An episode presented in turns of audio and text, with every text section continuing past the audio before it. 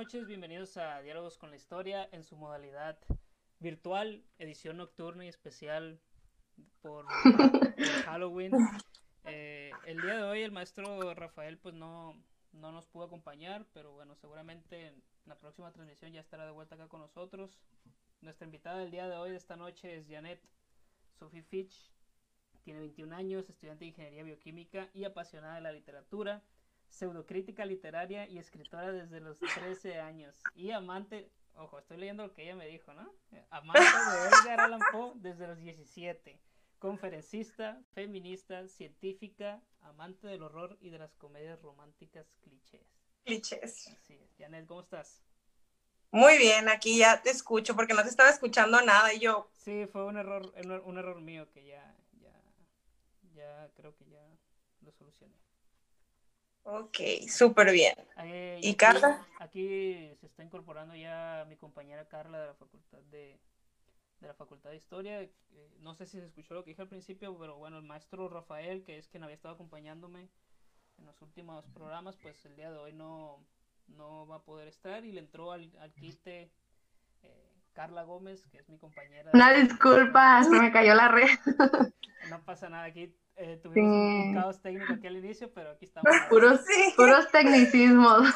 Carla, ¿cómo estás? Muy bien, gracias. Buenas noches. Un gusto compartir ahorita con ustedes el, pues ahora la modalidad. Modalidad virtual. Virtual, exactamente, sí. Especial de, especial de Halloween. Como vemos mis compañeros vienen, vienen bien eh, producidas para, para, este evento tan especial. claro. Y el día, el día de hoy este programa, que nuestra intención era pues eh, hablar sobre algún tema que tuviera relación con, con, la fecha, con estas fechas de, de Halloween, de Día de Muertos que se vienen a partir de mañana. Y decidimos que el programa tratara de las novelas de Drácula y de, y de Frankenstein y por eso invitamos a, a, Janet, que es una apasionada de la literatura, como ya lo mencioné hace, hace, un, hace un momento, y que, bueno, Janet ha participado en ferias del libro, ha participado en conferencias de literatura, en difusión de la literatura, ha escrito en blogs, tiene un podcast donde precisamente tiene episodios que hablan sobre Frankenstein, sobre sobre Drácula y por eso eh, estaba el pretexto perfecto para invitar a, a, Janet a hablar con nosotros. El mejor escenario. Sí, se acomodó, se acomodó todo de manera, de manera perfecta. Y quiero empezar y se lo, y se lo advertí a Janet que así vamos a empezar. ¡No! Quiero que nos diga Janet y que esto dé pie a, un, a, una, a una charla interesante. Ajá. ¿Cuál de, tus, de estas dos obras literarias del siglo XIX británico te gustan más, Frankenstein o Drácula? ¿Y por qué? ¿Y por qué? no, argumenta la respuesta. A ver, es que es una respuesta muy larga, o sea, no puedo hacer opción múltiple de, ah, me gusta Frankenstein, ah, me gusta Drácula, porque, y lo estábamos hablando y lo estuvimos hablando en privado, eh, son libros, sí, de 1800, pero uno es un principio de 1800 y otro es un final de 1800 y son géneros completamente diferentes. Y Mary, Mary, Mary Shelley tiene mi amor, o sea, esa mujer tiene mi corazón y Bram Stoker tiene mi pluma, o sea, es como bien difícil decidir en sí quién, pero si, o sea, si me dijeran, tu vida depende de que escojas un solo libro, Moriría. Sí, moriría. Yo moriría, yo moriría por Frankenstein. ¿Prefieres Frankenstein? Como buena feminista por la escritura. Ajá, yo moriría por Frankenstein. yo también, ¿eh? yo también. No sé si moriría por Frankenstein, pero sí me gusta más.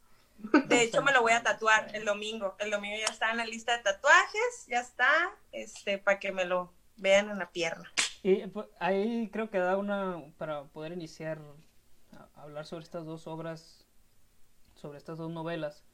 Y la primera de Frankenstein que salió primero que, que Drácula unas cuantas décadas antes. Y un personaje tan interesante como Víctor Frankenstein y como el monstruo de Frankenstein es Mary Shelley, la autora del libro. Y me gustaría que empezaras hablándome sobre, hablándonos sobre, sobre este personaje, Mary Shelley, y, y cosas que, que, ya veníamos comentando los días anteriores sobre ella. Sí. No sé Mira, ¿cómo, la describirías? ¿Cómo empezarías a hablar sobre ella? Pues de historia, ustedes son los estudiantes de historia. no, no, te puedo dar así como el contexto, ¿no? De súper de la historia que está viviendo ella en ese momento, pero sí te puedo decir que Mary para mí es una muchacha súper de un despertar de conciencia muy, muy temprano, muy precoz, y lo habíamos comentado, o sea, una niña que a los 18 años ya estaba comprometida con un hombre casado, que es Percival Shelley, eh, una niña que a los 18 años ya había terminado una obra completa llena de subidas y bajadas de emociones, o sea, era tan, era tan guau, o sea, su, ella como personaje, como persona, es tan magnífica, o sea, tan extraordinaria, tan fuera de este mundo que a mí, para mí es magnífica, o sea, Mary para mí mis respetos y mis aplausos y todo, no, no, no, yo súper admiro.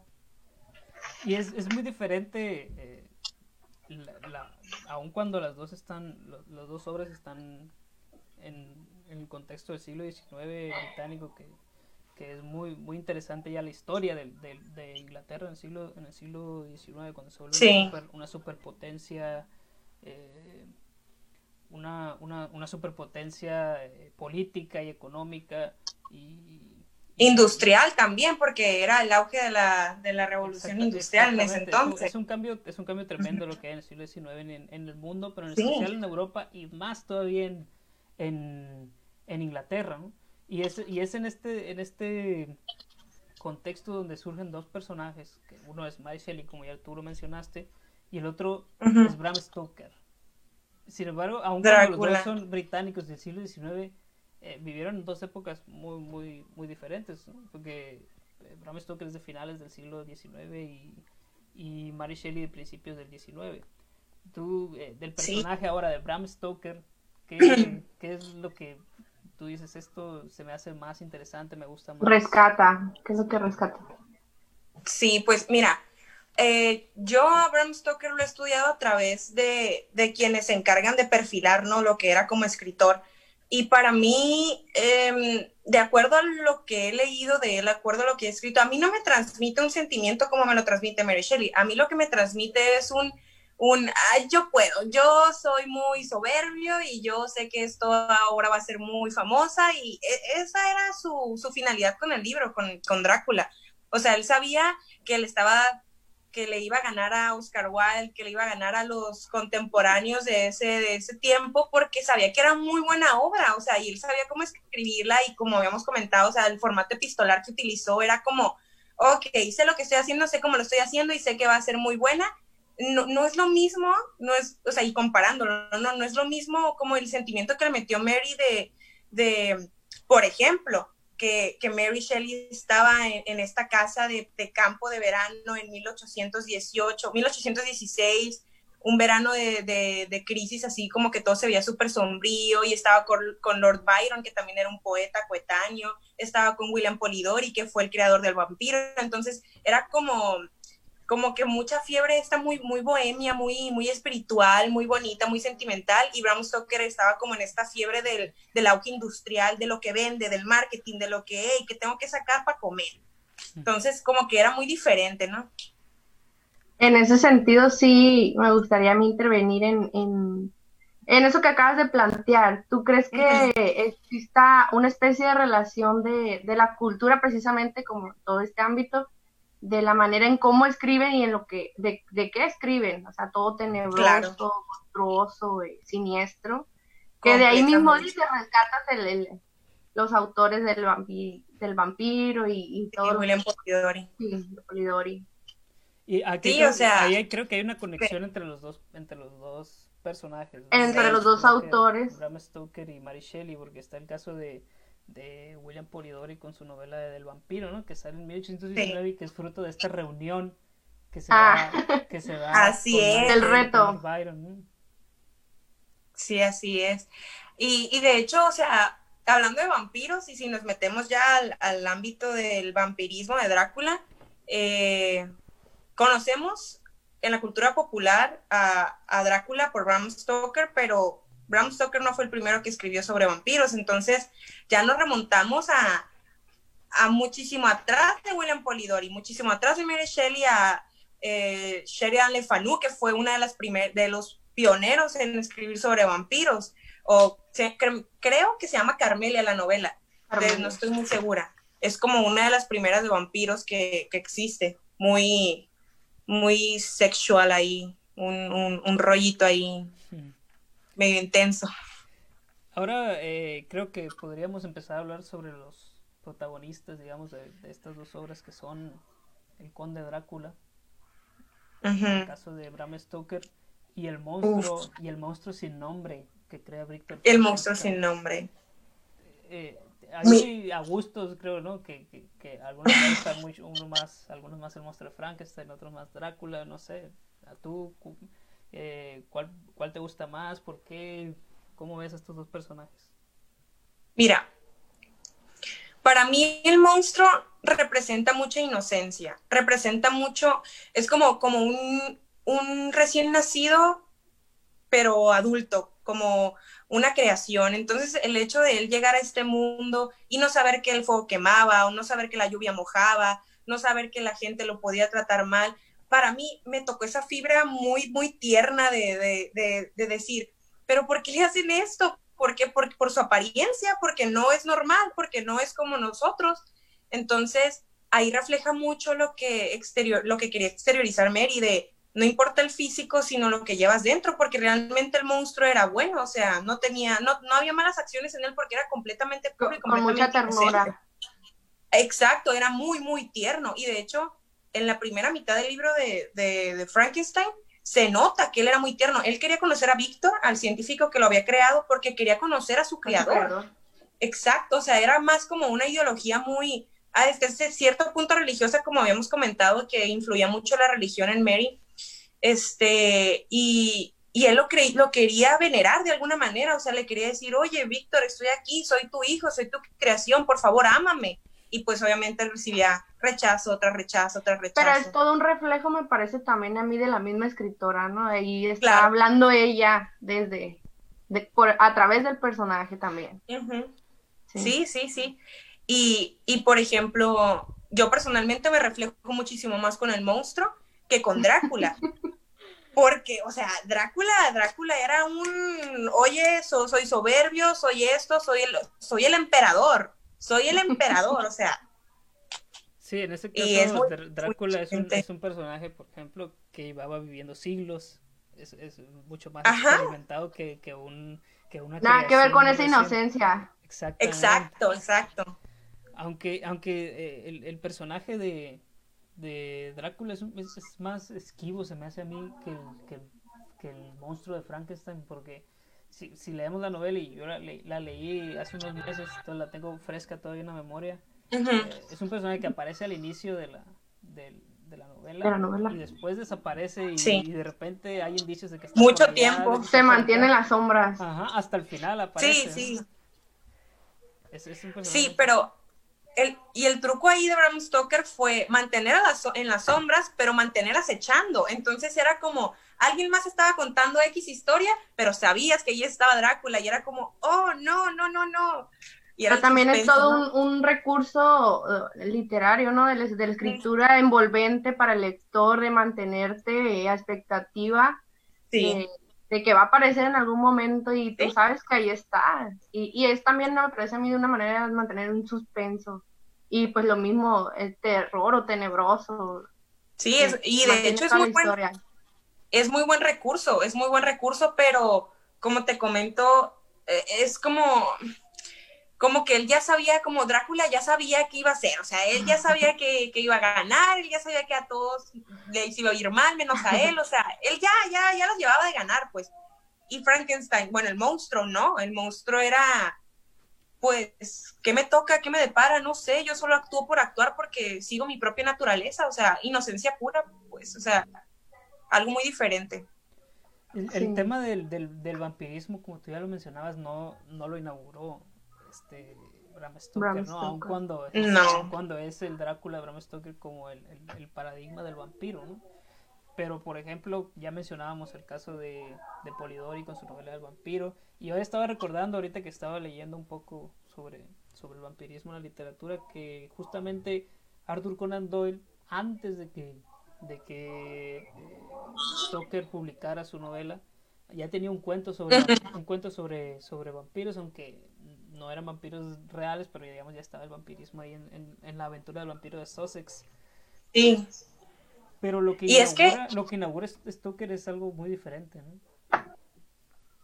Sí, o sea, por ejemplo, me imagino que Arthur Conan Doyle escribió más como ficción histórica de lo que había leído de, de alguien más, porque en 1850 y, y feria, Arthur Conan Doyle era lo que hacía, era hacer ficción histórica.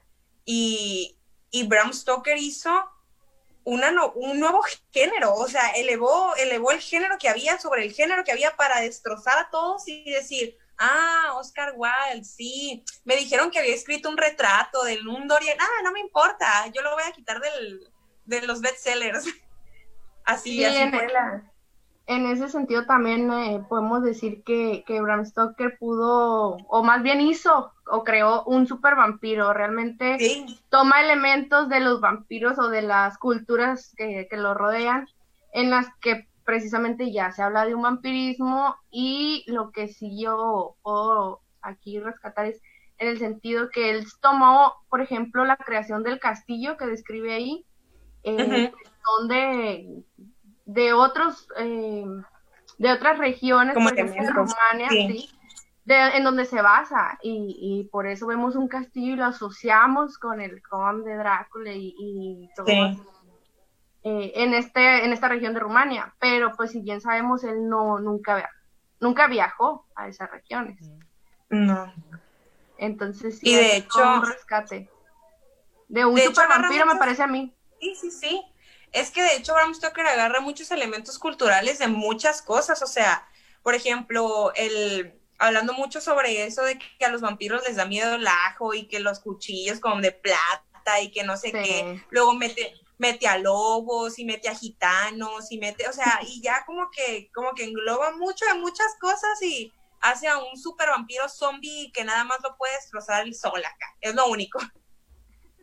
Pero ahí la, la ahí mencionas algo de, este eh, contexto histórico en el que se produce, en el que se produce de, Drácula.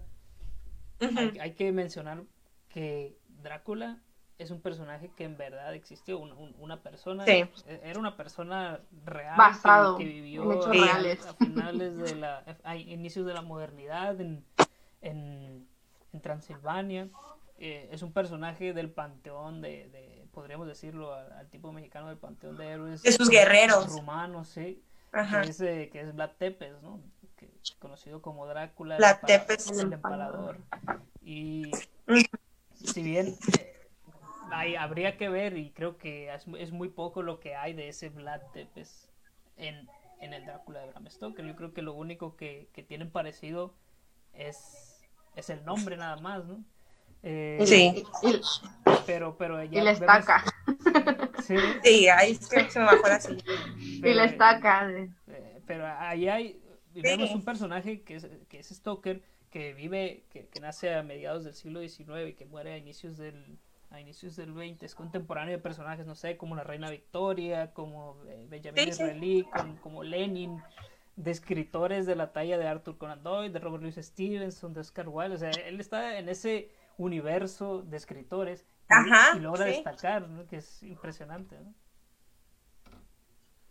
Es que, bueno, yo creo que en esa época, y es porque lo he leído en, en, muchos autores de esa época, en esa época la gente quería entretenerse en muchas cosas. O sea, Inglaterra era el auge de el periódico de la imprenta, de no sé qué. Entonces, cuando empezaron a salir los relatos, ¿no? Por ejemplo, de, de Edgar Allan Poe, en América, eh, Arthur Conan Doyle dice, ah, pues acá también se puede, acá en revistas, y Bram Stoker pensaba, ¿cómo, ¿cómo puedo hacer yo para que empiece yo a ganar dinero por, por lo que hago, por mi escritura? Y se dio cuenta que, por ejemplo, la ficción histórica funcionaba, eh, escribir novelas cortitas con que tengan miedo y suspenso atraía a la gente y dijo, ok, voy a buscar la historia de alguien muy importante y la voy a cambiar totalmente. Y eso fue como, fue como nació Drácula, la historia de un empalador que es Bat Tepes,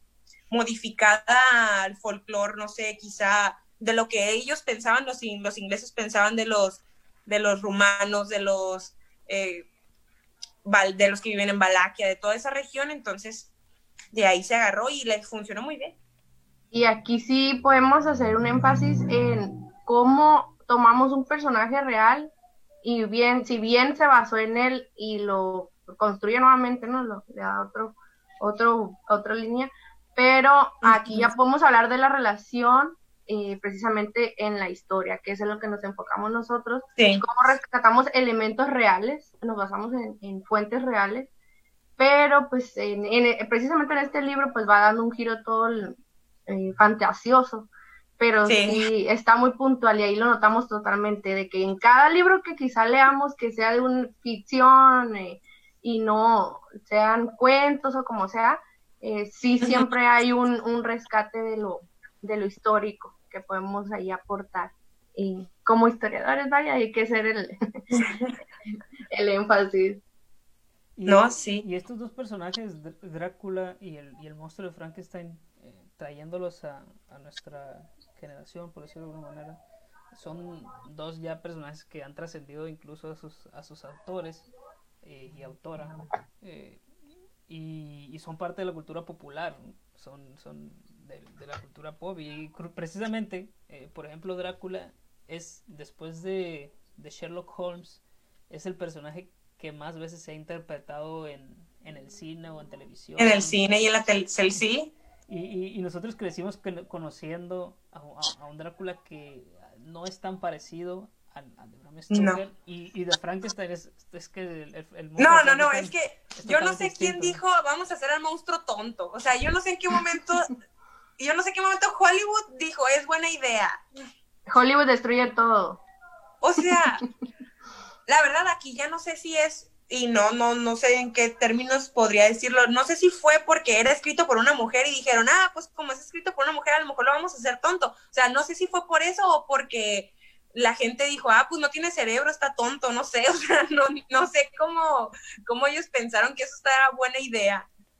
Pero son, son personajes muy eh, conocidos, de esos casos de personajes que son conocidos no ya por el libro que protagoniza, ¿no? sino por las películas. Sino por, por, los, por ejemplo, yo el, cuando pienso en Drácula, obviamente que uno este, cuando ya lee la novela, obviamente que viene a tu, a tu mente el Drácula de Bram Stoker, pero y, y estaba leyendo unas notas sobre Drácula y el que me viene a la mente es el de los, el de los eh, el de Plaza Sésamo, ¿no? Sale ahí un Drácula. Ah. sí. Pues ahí habla de una revolución, precisamente toda una evolución más bien eh, del mismo personaje, cómo es que va avanzando en las pues, nuevas modalidades, podría llamarse, pero pero pues esto es una, es toda una creación para niños, nada que ver con el que nosotros conocemos. Sí, pero por ejemplo el, el, el Chiqui Drácula Carlitos Espejel también lo conocimos en la tele. Es verdad. Y, bueno, el monstruo de Frankenstein, eh, que en el cine pues ha estado muy presente, pero eh, el de, yo creo que el, más, famoso es el de los Locos Adams, ¿no? Pero que, repetido, no se parece nada al monstruo de, de Mary Shelley. Incluso podría decirse que se le ha restado quizá como alguna importancia en ese sentido, ya que lo presentan siempre como o, alguien que no emite palabras o que solo es un mayordomo o, o, sea, no pone como en un papel principal o con un personaje principal, sino más bien secundario y no le dan como la verdadera atención que nosotros quisiéramos. Exactamente. Sí, de hecho, em, cuando yo platico acerca de que mi, una de mis novelas favoritas es Frankenstein, les digo, ay, de hecho, hay un libro que escribió un autor X, este, no me acuerdo el nombre, pero no es, no es Mary Shelley, pues es un autor, otro autor, ¿no? Que se llama La noche en la que Frankenstein leyó el Quijote, porque en la novela eh, ella cuenta que Frank, el monstruo, se, se robaba libros de una casa y leía, leía libros. Entonces el libro se, se, titula así, La noche en la que el monstruo de Frankenstein leyó el Quijote. Y es como que bien interesante, ¿no? El hecho de, de que él era muy culto. Él escribía, él aprendió a leer, él súper culto, súper culto. Es, verdad que uno, y es algo que yo tengo en, en, en, mi, en mi memoria de cuando leí el, el Frankenstein de Mary Shelley hace como dos años es, recuerdo al monstruo leyendo Las ruinas de Palmira del conde de Volney, que es un autor de la ilustración francesa, ¿no? Entonces, eh, no te imaginas tú al Frankenstein de los locos estaban leyendo al conde de Volney. sí, no. en, un, en un granero. Sí, sí. Y, volvamos a precisamente a, a, las novelas. ¿no? Y aun cuando las dos son obras de terror, son producidas en Inglaterra, eh, en el caso de, bueno, Stoker creo que era irlandés, si no me equivoco. Eh, Bram Stoker. Sí. La, la forma que tienen los, los, la escritura de estos de escribir de Shelley y de, y de Stoker es muy diferente ¿no? Eh, si no me equivoco que, que, ya no lo tengo tan fresco en la memoria el Frankenstein es más un estilo de, que es Víctor quien está hablando, ¿no? Y, y, en, y, en, la novela de Stoker parece más como si fuera un expediente de investigación de, de Van Helsing, así lo siento yo, ¿no? Sí, es, eh, y es lo interesante, ¿no? Por ejemplo, de hecho, mira, los dos están en formato epistolar y vamos a hablar ya como de estructura literaria. Los dos son en formato epistolar, pero por ejemplo, eh, Frankenstein se basa más en un saltos de primera y segunda persona está hablando, está hablando Víctor y a veces habla un marinero que está contando la historia del monstruo porque el monstruo llegó y le contó su historia. Entonces es como un brinco de primera, tercera, primera, tercera. Y, y Drácula es también epistolar, pero es más como, como lo que recoge Mina Murray, ajá, la, la esposa de Jonathan Harker, de el diario de Jonathan Harker y los los telegramas o los no me acuerdo si eran como notas de periódico ajá. Sí exacto como notas de periódico. Y ella y ella es la que arma realmente la novela. O sea y no se le da el mérito que se merece Mina Murray. O sea ella es la que arma la novela. Se recuerda más a Van Helsing. Sí es que Van Helsing sí o sea es un personaje muy importante en Drácula. Se le da el honor a quien honor merece. Pero Van Helsing de hecho dice, sin la señorita Mina Murray no hubiéramos descubierto que se trataba de Drácula. Y es como, ah, mira, hasta que le dan el rol a una mujer, hasta que le dan el, el, el reconocimiento. De hecho, yo, yo en una de mis primeras reseñas de cuando tenía 17 años dije, y fue una frase muy icónica en mi blog, ¿qué hubiera sido de Drácula si Virginia Woolf hubiera reescrito su obra en cuanto a perspectiva, ¿no? Y fue así como todo el mundo acá. Toda una controversia. Sí, pues, muy controversial. Sí, pues es a lo mismo que, que vamos en, en, cuestión literaria o estructura literaria, de cómo, pues si bien no son pioneros, bueno, en, en el caso de Mary Shelley sí, pero retoman todo un, toda una serie de recursos o elementos que dan pie a nuevas maneras de, como dices tú, de, de plantear o de recrear este tipo de, de, literatura ya, ya en este sentido pues más de misterio o, de terror ya bien planteado como si así le queremos poner terror horror suspense sí. Eh, que, incluso de ahí se deriva la historia eh, pues no quiere que se llame como la historia feminista, por llamarla así de alguna manera, porque sí se deriva de, toda esta serie de, Nos de elementos. Por, el chat acá en, el en vivo, que invitamos a las personas a preguntar o a hacer sus opiniones si quieren. Eh, Luz, Angulo, que es una compañera de la facultad, pregunta que si qué opinamos que de la película de Mary Shelley que protagoniza Elle Fanning. Y, bueno, a ver, Janet, yo cuando la vi, sí, yo súper emocionada. Yo cuando la vi lloré, lloré mucho. Porque es cierto, la biografía de Mary, o sea, cuando la lees, sí te quedas de, ah, híjole, qué fuerte. Pero cuando la ves recreada y es como, sí, sí le pasó en la vida real, o sea, sí, y tan chiquita, o sea, yo, yo me pongo, yo me imagino a mí a mis 18 años haber pasado por todo lo que le pasó y digo, ay, no, es que creas toda una empatía, o sea, desde el libro hasta la película creas toda una empatía y yo creo que ahí en eso me refería yo, que como, pues a lo mejor se oye feo, ¿no? Pero como buenas mujeres tenemos ese sentir de que, ay, no, es lo que más, más empatía en ese Sí. Y hay, y hay, Y una- todo. hay un momento icónico de, de este de esto que rodea a Mary Shelley, que es ese, esa reunión que tiene con, con Polidori. Con Lord ejemplo, Byron. Con Lord Byron. Que yo sinceramente no he visto la película, pero supongo que, no sé, supongo que saldrá esa parte. Sí aparece. esa parte ahí. Y, y ahora que hables del reconocimiento a, a las autoras, que el siglo XIX es, es importante en, en eso, ¿no? En, en que surgen grandes autores, sobre todo en, en, Sí. en el, i- en el idioma eh, inglés. Inglés.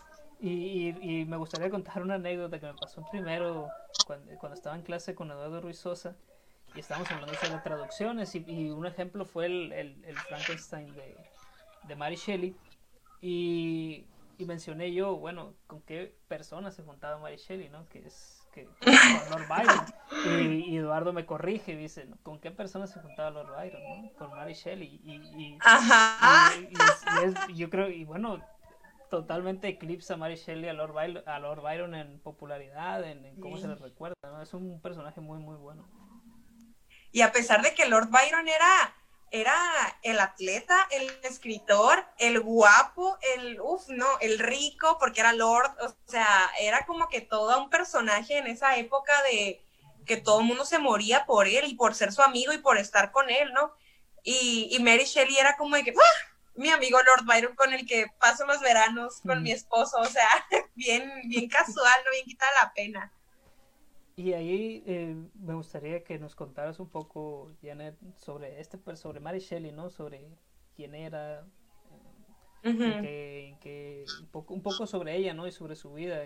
Su madre, por ejemplo, también es muy reconocida en el movimiento feminista, por ejemplo. Sí, sí, de hecho, su mamá pues fallece cuando ella tenía como menos de, menos del año, menos de los dos años, y su mamá era una legisladora o estaba muy metida en la política de, ese entonces del pueblo donde vivían. Y de hecho, pues en la película también se refleja el, el que su papá era un editor muy reconocido de esa época, editor y publicista y tenía ahí su librería, o sea, era como muy metido en, en, este, en este rollo de ajá, en el ámbito literario y su mamá era muy, muy en el ámbito político, entonces unes eso y creas a una Mary Shelley. Una combinación Sí, triunfante. Triunfaste en la vida. Nos pregunta eh, Mariana Llanes, de- te pregunta Janet si te has sentido identificada Ay, con sí, algún ya. personaje de, de Drácula o, o Frankenstein. No necesariamente los, los, los monstruos, sino a lo mejor algún personaje de las obras o sí de los monstruos. Ok, Mariana es mi amiga. Hola. este, yo creo que me he sentido muy, muy, muy como representada en la mitad por el monstruo de Frankenstein y por la otra mitad por Víctor. Ya sea por el hecho de que hay veces que no se enfoca, por ejemplo, yo que me enfoco tanto en la ciencia y digo, sí, sí, sí, sí, sí, que se me olvide ese, ese, esa humanidad, ¿no? Que nos queda, ese poquito de humanidad que le faltaba a Víctor. Y el otro lado está el monstruo que me representa en muchas etapas de mi vida y es como siempre, siempre me he guiado por él, ¿no? O sea, siempre es como, estoy harta de que la sociedad juzgue a las personas por cómo se ven en lugar de cómo se sienten y cómo son. Y es como mi, mi, mi filosofía de vida, ¿no? Mi mantra de vida.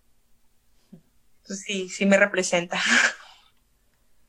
Eh, Carla, no sé si tengas algún comentario extra. Sí, sí, pues ahí, por ejemplo, en, en, el, en ese sentido que acabas de platicar tú de la humanidad y el, el cientificismo, yo creo que ahí también podemos hablar, por ejemplo, del contexto del positivismo, de, de cómo empieza a, a tomar eso en cuenta, por llamarle así una ética, eh, Ujú. que ahí te está representando los dos, todo lo humano y todo lo no humano en el sentido científico de hasta dónde puede llegar, qué alcance tiene la ciencia, sin, pues sin perder ese toque humanista, vaya.